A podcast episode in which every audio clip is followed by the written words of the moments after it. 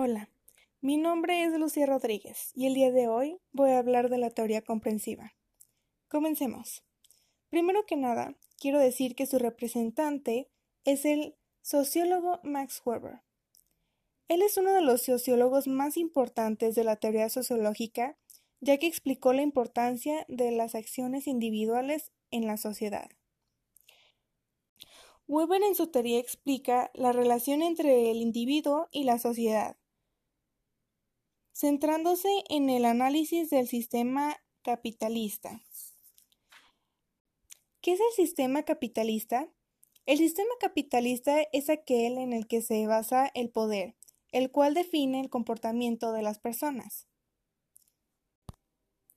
Weber consideraba que el poder era hacer que algunas personas hicieran algo que otra persona quiere, a pesar de que ellos no quisieran hacerlo. Weber decía que el poder otorga autoridad. Y existen tres tipos de autoridades. Como la tradicional, la cual consiste en realizar las órdenes ya que así nos lo enseñaron. Un ejemplo es nuestros padres. Luego está la racional o legal, la cual seguimos las órdenes de esa persona ya que hay una ley que lo respalda. Un ejemplo son los policías. Y el último tipo de autoridad es la carismática, la cual consiste en que por medio de la forma en la que se expresa esa persona, le entregamos toda nuestra voluntad y hacemos lo que esa persona quiera. Weber logró rescatar aspectos de su teoría que Marx y Durkheim dejaron de lado, la subjetividad y las, y las acciones racionales.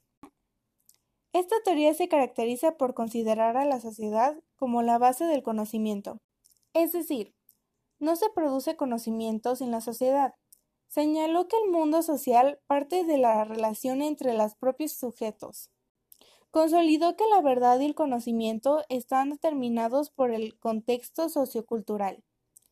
Para comprender esta teoría se crearon los tipos de ideales, que se usan para señalar que se pueden construir modelos generales para entender la realidad. Esta teoría criticó al positivismo, el cual es aquel que propone obtener conocimientos utilizando el método científico, y además es la teoría por excelencia.